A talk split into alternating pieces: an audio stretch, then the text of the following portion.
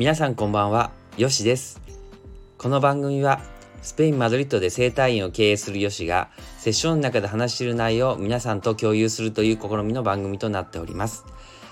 え健康のことはもとより人生のこと、え夢の叶え方、そんなことも話してますのでよかったら聞いていってください。こんばんは、よしです。えー昨日のね、サッカーは良かったですね。本当にね。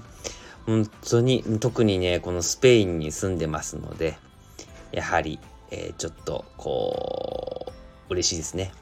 で、しかも私がスペインに来た時なんかはね、もう逆にスペインに勝つなんていうのは夢のような話で、ある意味、あの、感慨深い、ね、出来事でしたけれども。あとはもう一つね、あのこう今日なんか一日中ね、あの患者さんとも会って、皆さんがね、ああ、よしおめでとうみたいな感じで、スペインの人がね、言ってくださるんですよね。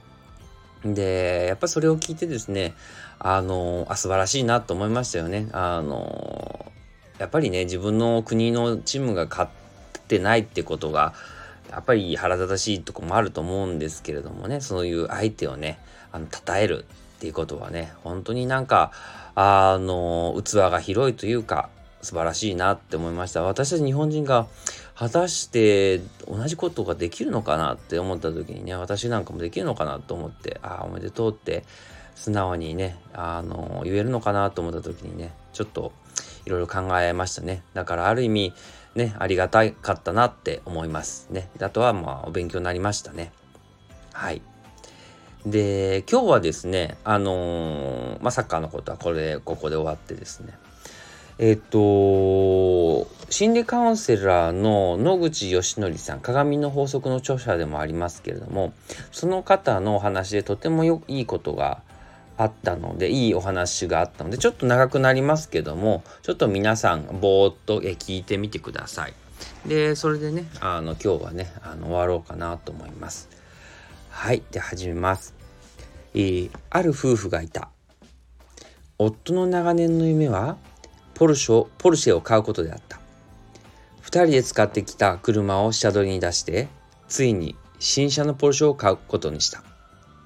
納車の日、ついにポルシェは自宅に届けられた。しかし夫はすぐに1週 ,1 週間の出張に出なければならなかった。夫はポルシェの点検を済ますと、キーを妻に渡していった。僕はもう出かける。サイドシートに封筒を置いておいた。保険の書類が入っているから、何かあったら保険会社に連絡してね。翌日妻はポルシェで買い物に出た。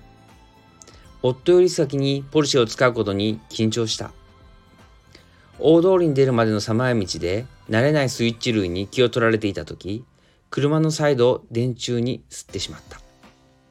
出てみると、ドアに大きな傷がついていた。妻は動揺した。夫の大切なポルシェに傷をつけてしまった。夫に何て言えばいいんだろう。保険会社に連絡するために封筒を開けると一番上にメモ用紙があった。夫の字でこう書いてあった。この封筒を開けたということは何かあったんだね。一つ伝えておくね。僕にとって何よりも大切なのはポルシェではなく君だということ。妻の目から涙がこぼれた。以上です。これを聞いてあなたにとって本当に大切なものは何ですか？そしてそれは替えが利くものなのですか？いかないものですか？ぜひ一度、えーこの際に人生の優先順位を、えー見つけてみましょう。